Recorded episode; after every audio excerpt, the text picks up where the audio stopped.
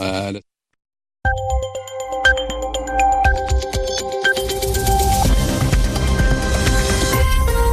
RFI, les 22h. À Paris, 20h en temps universel. Loïc Bussière. L'heure de votre journal en français facile. Bonsoir à tous, bonsoir Alexis Guilleux. Bonsoir Loïc, bonsoir à tous.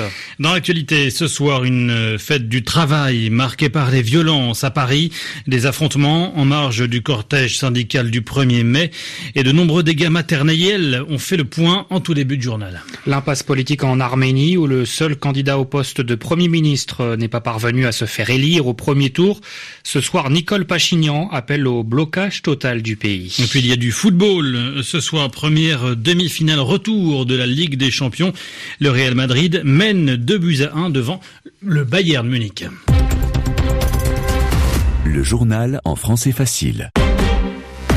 Tout d'abord, le traditionnel défilé de la fête du travail en France, organisé dans de nombreuses villes, a commencé par Paris. Oui, la capitale où entre 20 et 55 000 personnes étaient descendues dans les rues au départ de la place de la Bastille à l'appel notamment du syndicat CGT. Mais la manifestation a été perturbée par des violences qui ont obligé le cortège à changer son itinéraire. On fait le point avec Franck Alexandre. Tout a commencé en milieu d'après-midi lorsque des individus cagoulés et masqués scandant tout le monde déteste la police se sont rassemblés au niveau du pont d'Austerlitz en tête de la manifestation organisée par les unions syndicales. C'est alors que sur décision de la préfecture de police, le cortège a changé d'itinéraire. Le groupe d'individus violents a donc été isolé par les forces de l'ordre. Les policiers qui ont ensuite attendu quelques minutes avant d'intervenir et de répliquer avec un canon à eau pour les disperser. Néanmoins, des casseurs ont eu le temps de fracasser des vitrines le long du boulevard de l'hôpital, saccageant notamment un restaurant McDonald's, un concessionnaire Renault. Ils ont également incendié un engin de chantier et lancé des projectiles sur les forces de l'ordre. 200 manifestants violents auraient été interpellés. Dès hier, la préfecture de police de Paris avait dit craindre des violences et des dégradations de la part de groupes extrémistes qui avaient lancé un appel sur les réseaux sociaux pour faire vivre une journée en enfer aux représentants de l'État. Franck Alexandre, ce soir sur Twitter, Emmanuel Macron condamne, je cite avec une fermeté absolue, les violences qui ont eu lieu et qui ont dévoyé les cortèges du 1er mai. Tout sera fait, ajoute-t-il, pour que leurs auteurs soient identifiés et tenus euh, responsables de leurs actes. C'est ce qu'ajoute le chef euh, de l'État français qui est actuellement en déplacement en euh, Australie, Alexis. À la une également, la situation en Arménie où le Parlement devait désigner son nouveau Premier ministre après la démission forcée de Serge Sarkissian la semaine dernière. Le pays n'a pourtant toujours pas de chef de gouvernement ce soir. L'unique candidat n'a en effet pas réussi à se faire élire par les députés. Il a obtenu moins de la moitié des votes. Le principal opposant au parti au pouvoir est donc retourné devant ses partisans très nombreux à Yerevan où l'on retrouve Anastasia Becchio. Nous bloquerons les rues, les aéroports, le métro, les chemins de fer, tout ce qui peut être bloqué, a lancé Nicole Pachignan devant une foule déchaînée de ses partisans dans le centre de Yerevan. Le député d'opposition est arrivé sur la place de la République rapidement après le vote au Parlement, acclamé par la foule dans la Une foule qui est restée dehors sous un soleil écrasant sur la place de la République et dans ses alentours, plus de dix heures durant à suivre en direct la retransmission des débats au Parlement. Nicole Pachignan a annoncé qu'un seul membre du Parti républicain avait voté pour lui. Les autres ont suivi la consigne du parti, faire obstacle au chef de la contestation qui a abouti la semaine dernière à la démission de Serge Sarkissian.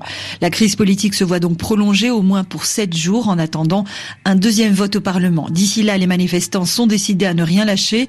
La mobilisation va se poursuivre. Les actions de blocage débuteront à 8h15. Objectif paralyser le pays, mettre une pression maximale. Mais le meneur de la contestation a prévenu une foule déchaînée ce soir. Notre lutte est une lutte non violente. C'est un acte pacifique de désobéissance civile. Anastasia Becchio, Yerevan, RFI. Dans l'actualité également, ce nouvel attentat meurtrier au Nigeria, une double attaque attribuée à Boko Haram contre une mosquée de Moubi dans le nord-est du pays. Plusieurs dizaines de personnes ont été tuées. Certains témoins évoquent un chiffre dépassant les 60. Et puis en Centrafrique, c'est une église de Bangui qui a été la cible de coups de feu et de grenades en plein office religieux. Le bilan est d'au moins 16 morts et de près de 100 blessés selon la Croix-Rouge centrafricaine.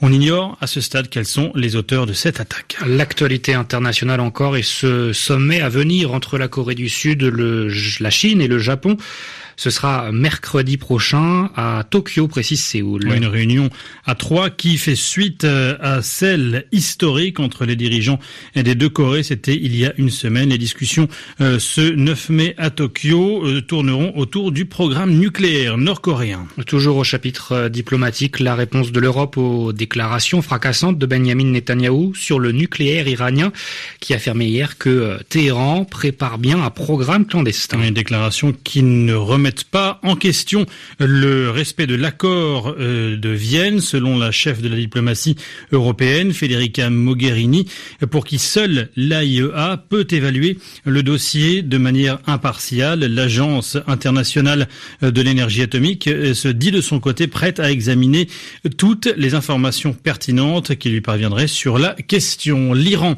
justement, où les autorités euh, ont décidé de bloquer l'un des moyens de communiquer les plus populaires du pays, en l'occurrence le réseau social Telegram très utilisé en Iran et qui est accusé d'héberger des groupes contre-révolutionnaires et de ne pas respecter les lois en vigueur dans le pays.